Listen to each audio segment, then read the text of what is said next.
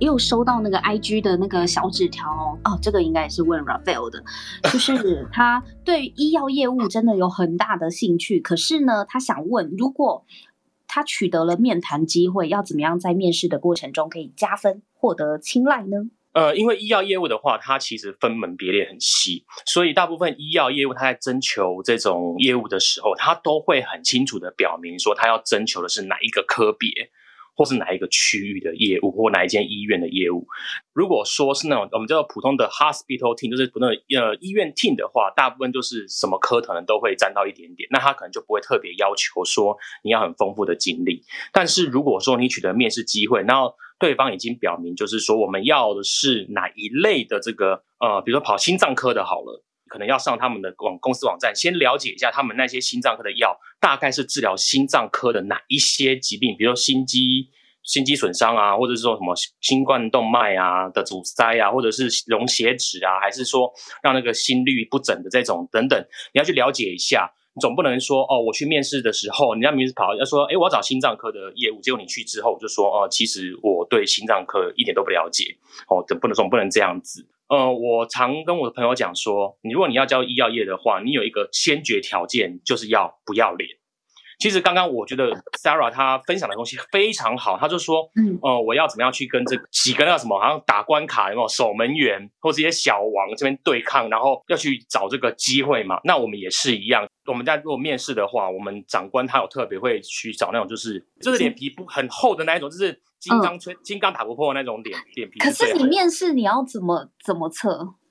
面试的话，其实说呢，这些我们我们这些所谓的人资，他们其实都非常有经验的。他们从你的一些谈吐跟一些这个回答，他们大概就知道你是那种类型。其实我们公司的话，最近招这些新人来，他们其实蛮能言善道，或者说他们很急于表现的这种特性，蛮明显的。他们一个很明显的特质就是，他们都不吝其于直接开声音，直接回答长官的问题。我们大他们都是说，在线上会议的时候，常常会发生一种情况，就是呃，可能。讲者讲到一半的时候说：“哎，有没有问题呀？”那可能就是一片静默。一片静默。对，但这些新人都他们都是直接就是他们也不是用打，他们就直接就是直接打开他们的那个麦克风，直接就说：“哎，我觉得怎样怎样怎样怎样。”那我觉得可以怎样怎样。他们会很明显的表现出就是我要抓住机会。其实这个在医药界来说非常非常重要，因为如果你没有这样的一个胆的话。至少在我看到的情况下，很多医药界的新人，他们明明薪水真的是给的很不错，但他们都不到半年就离职的原因，大部分都是因为他们跪不下去，或者是不敢敲这个门诊的门，然后最后就放弃了这样子。对，所以我觉得表适时的表现出自己很积极、正面，然后不要脸的这样的一个。有点抖 M 的那种，对，那种抖 M 那种情况，就是医生你越骂我，我就越要冲的这种情况。大部分的陌生开发可能会先有一通电话先过去嘛，呃，但是医药业务你是直接就是直接冲整间嘞。你们不会先打电话给给医生，对不对？因为现在个资法其实它还蛮严格的，所以医师大部分不要说他的手机，他甚至连他的分机，你在一般的网站也是找不到的，找不到啊，对啊，完全找不到，都会有总机，就是分科的那个总机接走啊。这个只能说我们医药业务的开发，我们基本上我知道有人会问我说，那你们没有人牵线，你们要怎么去接触？其实就是冲诊间的，就直接冲诊间，然后。你说那你怎么知道这个医生啊喜欢什么不喜欢什么有什么话题吗？其实方法很多啊，问门诊的这个姐姐啊，问妹妹啊，她说哎这个医生喜欢什么，一个医生不喜欢什么，甚至去网络上面看同业有没有这个 Facebook 上面有这个共通朋友可以去连到这个医生的那个 Facebook，看他他平常在干些什么事情啊，平常露营啊，还是去照相啊，什么之类的，反正就是一定要找出一个。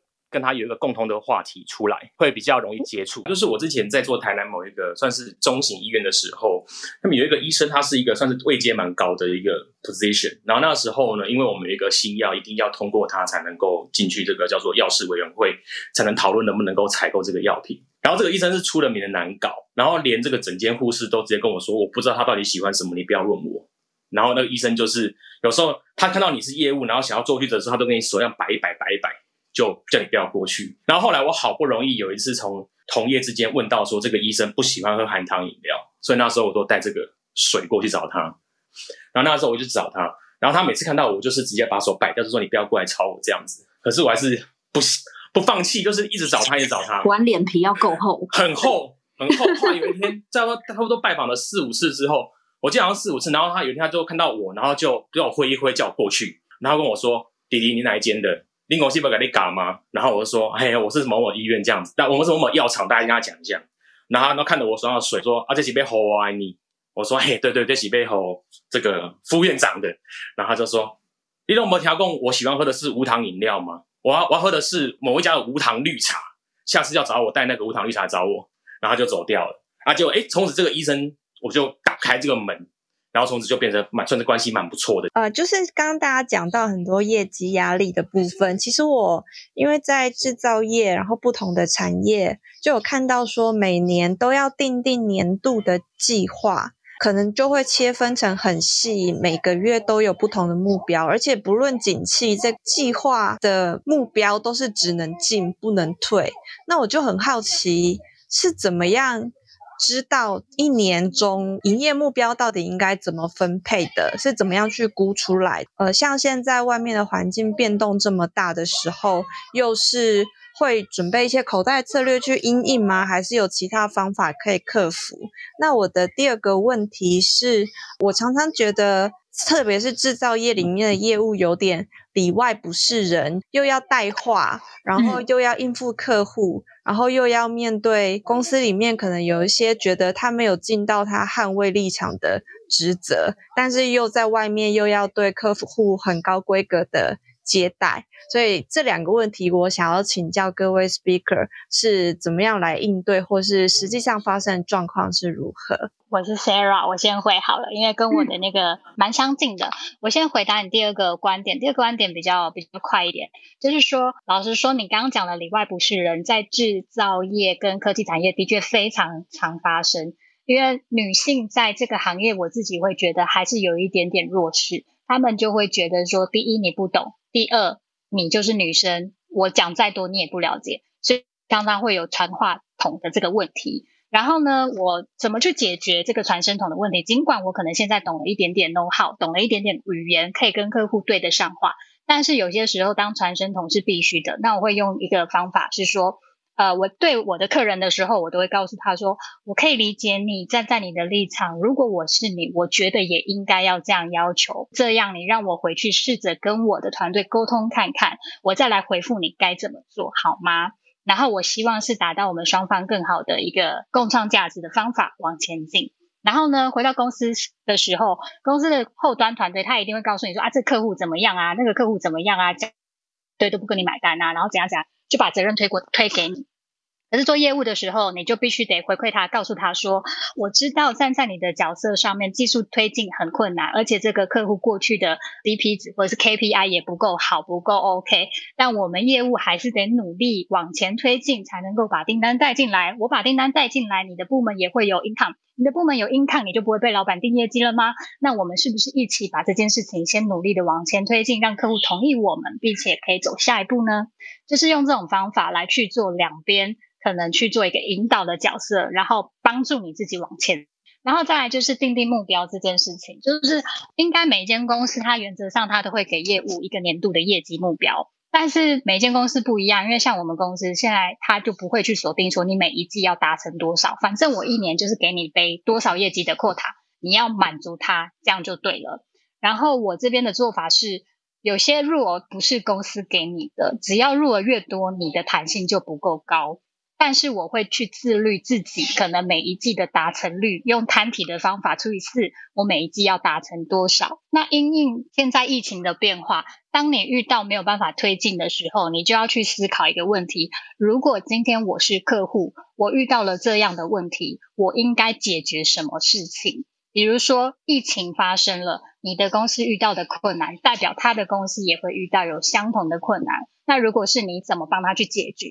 解决问问题的当下，不代表你要卖东西给他，而是你可能给他了一个资源，甚至给他了一个可以解决他一个问题的一个窗口。我觉得对客户来说就是解决问题。哦，没错，没错。所以我觉得这是做业务应该要去做一些调整的地方。然后你当你没有，嗯，应该不是说钱跟业绩不重要，而是你越能够抓住。客户想要的一个答案跟方法之后，你反而会发现很多意外片，就是会不断的满足你应该要达成业绩这件事。这是我现在的一个状况，可以分享给你。呃，第三个误解是，呃，有网友认为啊，业务是不是都一定要舌灿莲花、口才好啊？哎，这这一题我好像以前也都这样以为，可是我刚刚听完几位前辈 giver 的分享啊，好像除了口才好之外啊，还要有被拒绝的勇气跟被洗脸的耐力。哎，我觉得是不是具备这几个要素，就可以当一个比较成功的业务啊？有没有人要出这两本书啊？我都是保持着你越讨厌我越好，因为他就是讨厌你，那代表你引起他的注意。如果他不讨厌你，代表你对他来讲根本是眼不见为净啊，他根本没感觉。对，没感觉，因为你没有吸引他，所以他越讨厌你，那代表他愿意跟你聊天。闲货才是买货人哦，原来是这样。可是业务一定要舌灿莲花吗？就是一定要口才很好吗？如果有一些人，他可能个性可能比较内向的，像刚刚那个 Lily 有有分享嘛，就是 Lily 可能自己也并不是非常非常外向的人，但是他想要做业务的话，大家觉得会怎么样进入比较好呢？本身我也是一个比比较内向的人，那我我觉得其实内向的人要做业务这个工作，其实首先就是心理障碍要非常就能够就是做好准备，排除你这个跨不出去的这一个门槛。因为我觉得其实口才好不好这个东西是可以后天训练的，它跟专业知识的具备其实又不太一样。因为专业知知识的具备，它是可以透过时间的训练，让你的专业知识慢慢累积上来。可是口才好不好这件事情呢，是没有办法。就是一对一去教你的，你必须要碰到那个状况的时候，你才知道哦，原来我失败过，被拒绝过这一次之后，我下一次应该要怎么样跟客户回答这样子的一个问题。那像我本身就是，我觉得我的口才也是被这个陌生开发这个能力给训练起来。因为像我一开始我都是在街头做问卷，那刚刚有那个就是 AJ 有提到，就是说转化率这个问题。那其实我在当初我在街头上面一开始做陌生开发做问卷的时候。我大概做三十三十几问三十几个路人，才会有一个人愿意帮我写问卷。可是那时候跟我一起的就是同事啊，他可能就是可能做个十个二十个就已经有人帮他写了。那所以我我觉得这个其实跟你的个人特质也有关系。那不过后来我慢慢训练训练到我摸索到有一个自己的一个模式跟一个讲话的方式之后，那我就会。抓出到我的自己的一个转换率，所以我就知道说，哦，原来我可能是必须要可能要讲到，比如说问到二十个人之后，才会有人有人帮我写问卷。那这样子，我对我的自信心就会有稍微点提升，因为至少我知道这个底。所以我觉得，针对这个就是刚刚呃提问的这个问题，我觉得其实口才不好的人其实是可以被训练的，但是你愿不愿意被训练，我觉得这个是非常重要的。就是心态有没有够 open。就口才不好没有关系，但是可以透过练习嘛。那只是说，呃，很多东西都是自己愿意去学，它才可能会越来越纯熟。那我们看到第四个误解，就是大家会觉得做业务工作是不是很容易没有朋友？只是想要先讲一下，因为我算是非业务职的工作啦。那不过因为我过去曾经在呃银行待过。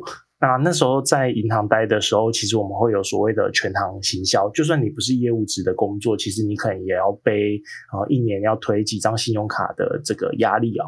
然后每次到年底要结算 KPI，就是哎你今年这个 KPI 有没有达到的时候，然后就只能一个一个朋友敲。那我那时候在银行待了两年多，所以我等于是这种玩法玩了两次，然后就真的是每次在敲的时候，就会想说，这个我去年敲过，好，那我今年不要命他好了。所以以以我自己的案例，好像真的会比较没有朋友。我不知道其他的 giver 前辈他们是怎么样怎么样来看这件事情。呃，我来请教一下 Raphael 好了，Raphael 想问一下，在医药业务这边呢，你会觉得就是这个竞争很激烈吗？跟同事之间的感情好吗？我要帮他回答，会会会。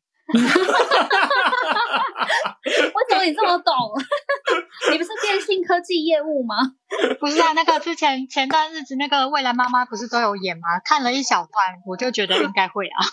真的吗？真的是像电视剧演的那样吗？Raphael？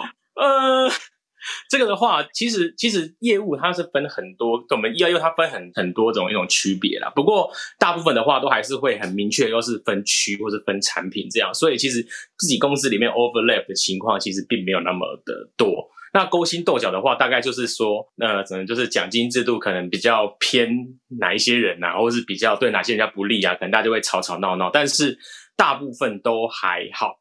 我知道欧美商好像这个比较比较激烈啦，那他们竞争激烈的原因大部分都是跟人跟人之间有关系。那是不是真的就是勾心斗角？到时候是因为产品的关系或什么的话，大概就是什么业务分配不均啊，或者是有人被有人应该达不到，但他拿到奖金啊什么之类的，这种这种会比较多。那可是我自己看到的这种斗争情况，大部分就像我前面讲的，都是在。同业之间，但是因为我们医药业务绝大多数来说，我只能说明面上 没有像这个什么那个刚刚那个电视剧那个里面那么的激烈，我们都是蛮私底下的，因为我们还是要顾一个形象在嘛。我们这个圈子真的就是这么小，这个名声搞臭了，你很可能就是会被一系列这个系统性的被封封杀掉。我们都会尽量避免直球对决式的这种斗争，大部分都是。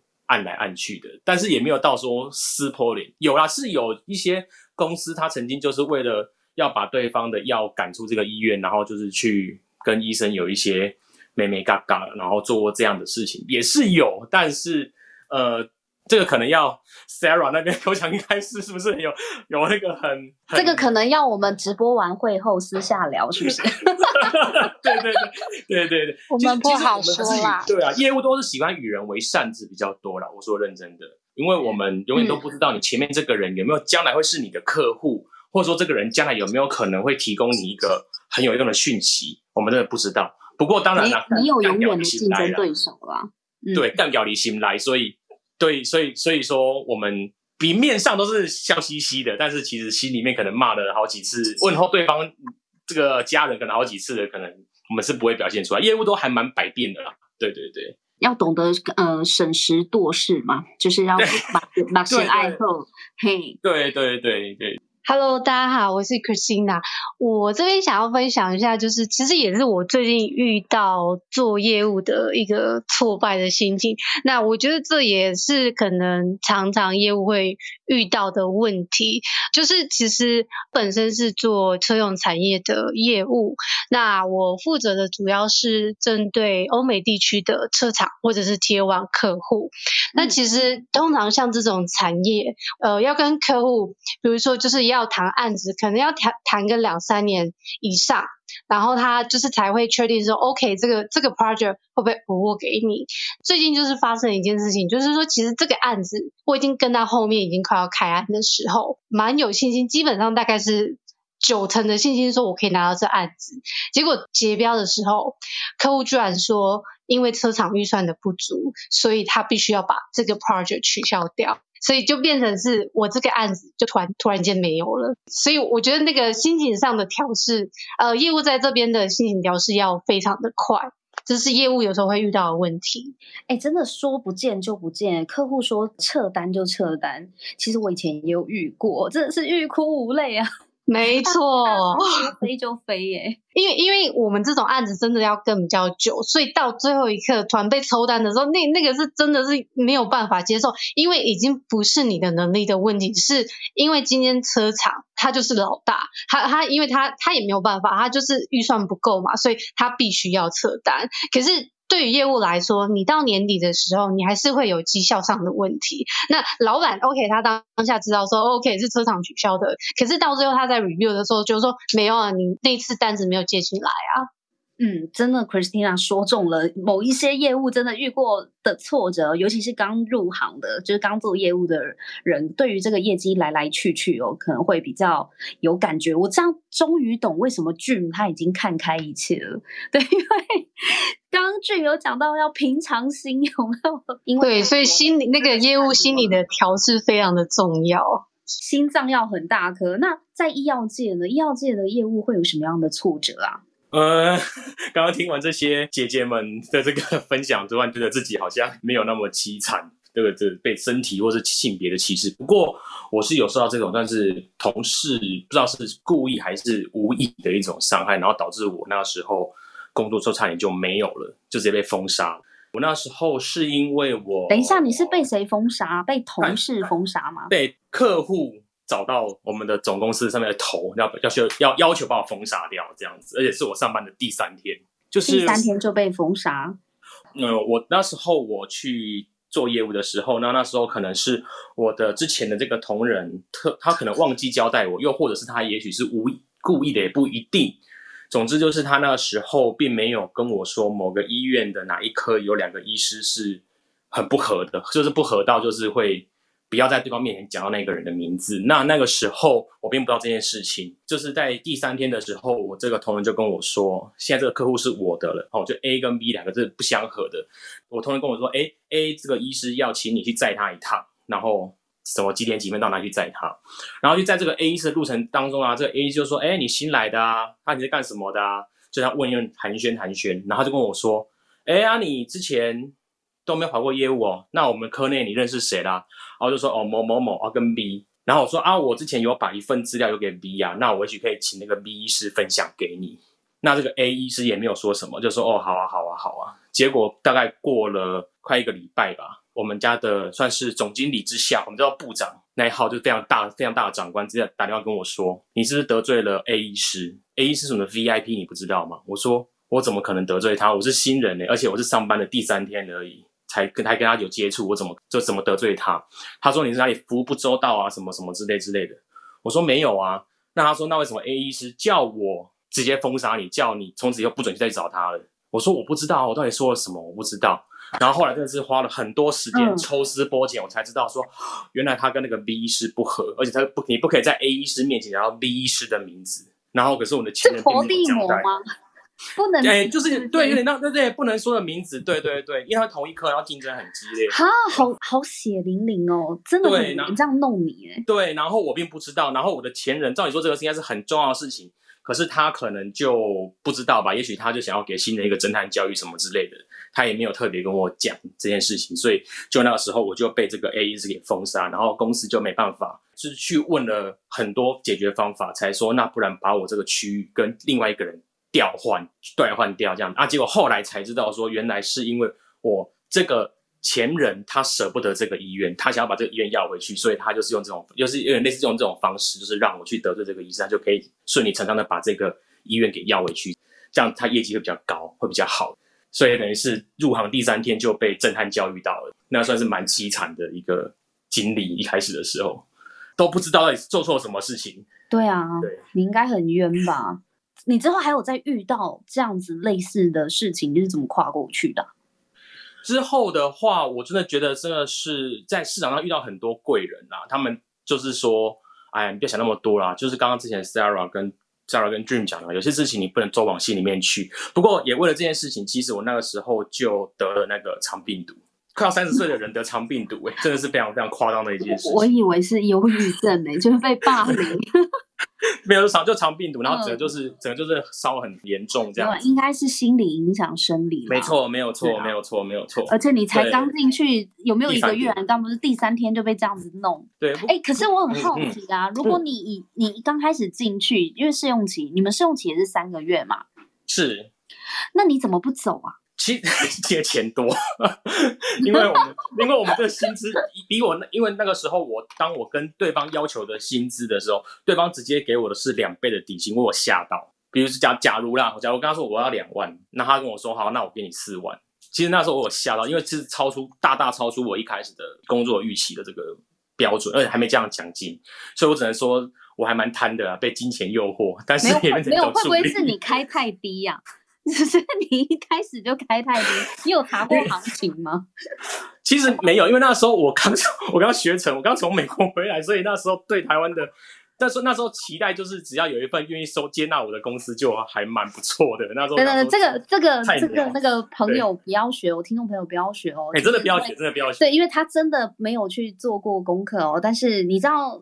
一零四人力还有薪资情报，大家可以去参考一下。真的要多用，真的要多用。不然你你怎么会开一个价钱，然后对方直接给你两倍？这个很明显，可能你自己没有掌握好市场行情。但我相信啦，你刚刚也有讲说，医药业务的呃基础的薪水底薪可能是不错的。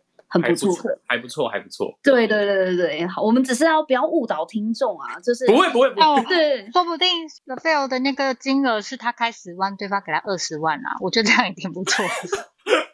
那那叫 Sarah，你要加入我们吗？哎，不对，你应该你应该这个薪资你应该已经看不上了。明天会不会那个医药业务的应征量就会这样爆表？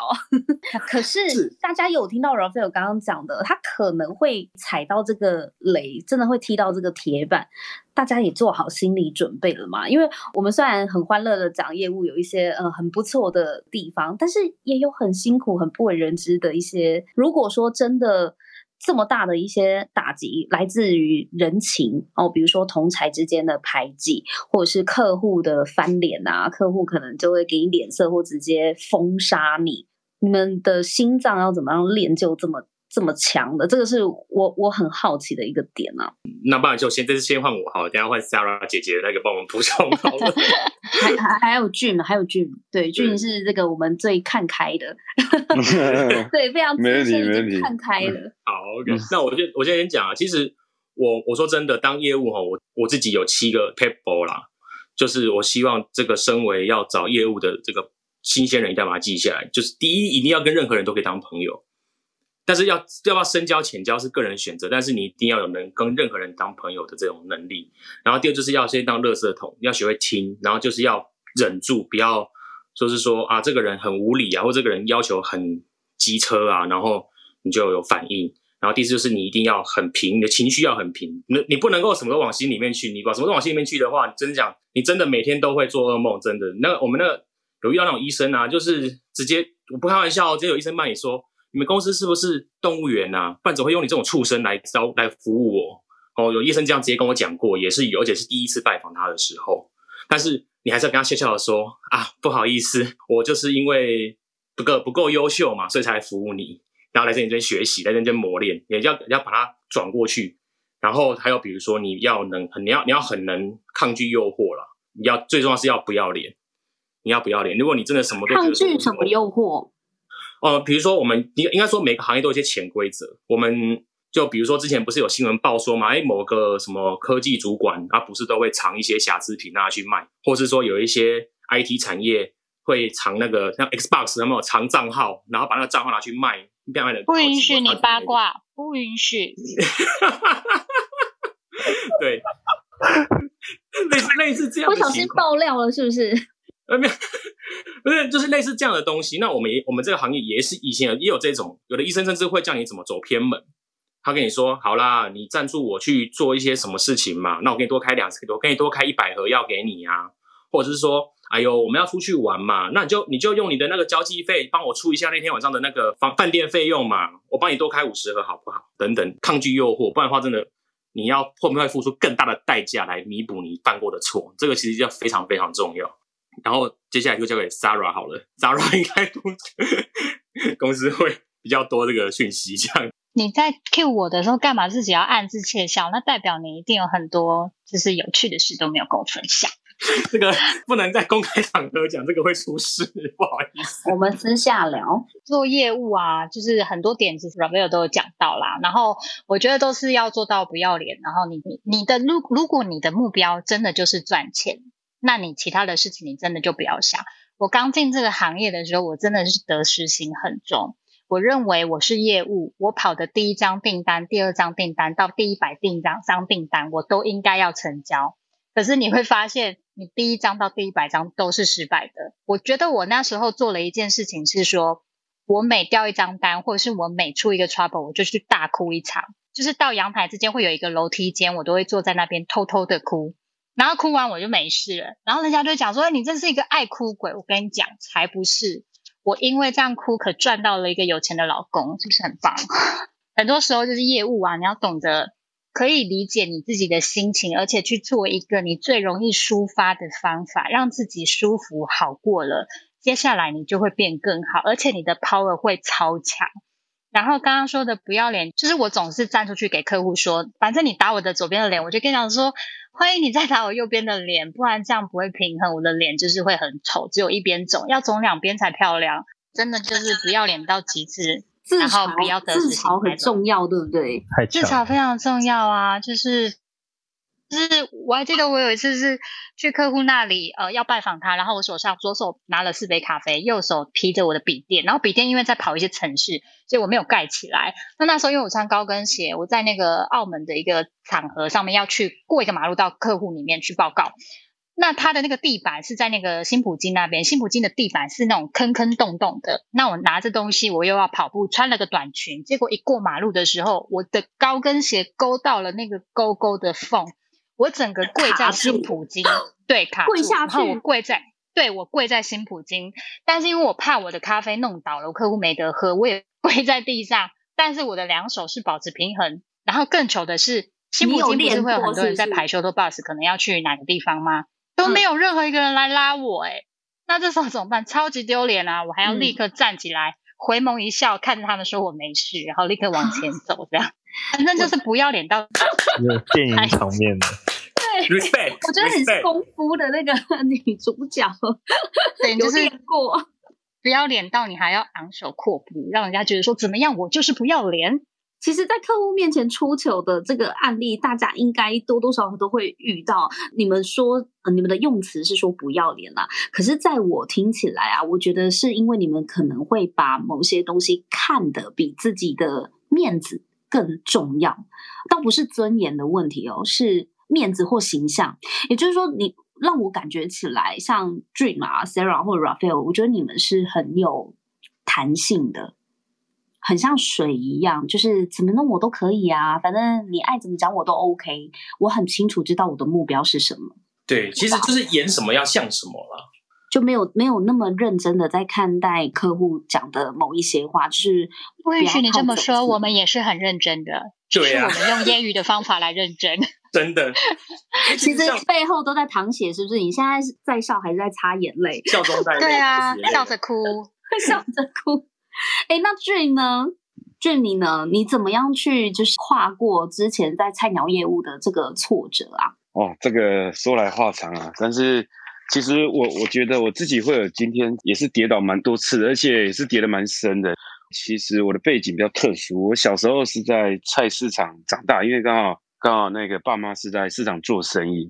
后来其实小时候当然就有接触一些人群，大概知道就是大概做业务大概是原来是这么一回事，但是。有时候我发现，你可能从便宜的东西卖到比较贵的东西的时候，那个中间的一个，你必须要去做一个很很强的一个调试啊。像我记得我刚从国产车到进口车的时候，记得我我刚去的时候，因为像进口车它要求东西比较多，所以我一开始去其实也是很很不习惯。我甚至我还记得有几次那个主管还跟我说：“哎，小陈你不用来了，你把东西那个都收一收。”对，那个时候我就很挫折，我想说，我比别人还认真，我比别人还积极，那为什么这一天会轮到我？后来我才从我的师傅啊，因为我师傅跟那个时候的主管很好，是我我是我师傅拉进去的。师傅以前也是国产车的主管，他他先跳过来，然后他再把我拉过来。那但是因为我我又很爱面子，然后我又很不服输。所以呢，那时候我就问我的那个呃师傅说：“哎，我到底哪里做错了？”是因为我师傅他有跟我讲说，可能刚来，可能进口车他的要求的东西不一样，像服装好了哦，我看大家可能都穿那种好几万的西装，可是因为我们的背景是比较不会说，哎呃，很喜欢把自己装扮的好像对，就是要花很多钱这样，只是觉得干净就好了。然后后来才慢慢慢慢抓老板的一个他想要的东西。甚至我记得我刚那时候好像刚去大概第一年吧，我记得在月底，因为你知道，其实汽车业务最害怕就是月底最后一天。我记得有一个医生，他是跟我说最后一天他要进款，他汇款到我们公司，然后就可以领牌。结果呢，我记得好像那时候两点多了，客户那时候还是说要汇现金，就后来三点他打给我说，啊。小陈，不好意思，因为怎么样？我老婆说，请我们这边就是开个支票给你，叫我过去拿。那因为三点半银行就结束了，就是就关门了，然后也来不及去兑现。后来老板就说：“哎，那这个就请你师傅处理，那你也不用来上班了。”其实那个当下我整个傻住，因为那时候我记得那时候客户是买一台 Q 七的车，买多少钱不管，重点是最后一天。因为这个如果没有领牌，会牵涉到所谓的很大一笔钱的达标奖金。然后其实我那个时候东西都收好了，对我也想说那就不要做啦。对，但是我师傅说，哎，你跟我讲好像不是这样哦。对你，你跟我说你一定要不管怎么样，呃，你只要哎我拉你过来，你一定要做到第一名。因为我以前在国产车，不管在哪里，一定都卖到第一名。就因为我师傅这句话，我就马上去找客户。那因为那个时候好像客户开支票，就是到他往来的银行去跟他拜托，然后也是联络那个主管。然后后来到四点多，好像银行特地通融，因为我在那边哭啊，我说哎。不好意思，这个没处理好，我就没有工作了。对，我记得累耶，真的是对，真的这样，嗯。而且那个银行就在三种里面，就内湖的三种。对，然后我师傅就陪我去解决。那其实我那时候东西都收好了，我想说啊，没关系，我就有始有终嘛。后来因为其实我印象中就是人家常常常讲说，即便你犯错了，但你只要态度是正确的，你当下只要展现你哎勇于认错，然后你要如何去解决那。即便说好，可能老板不给你机会了，但是至少，哎，你可能以后要换换工作的时候，老板肯定还会再帮你讲一些好话。但是后来没想到，我把这个事情解决了，后来老板他也给我愿意再一次机会。那后来我才知道，因为其实我前面历经了五年的菜鸟，后来第六年陆续开始拿到第一名。不管是菜的时候，或是老的时候，其实都有遇到像类似这种状况，就是月底最后一天。奉劝可能想要从事业务的一些年轻人，呃，我觉得你可以从错误或是挫折去学到。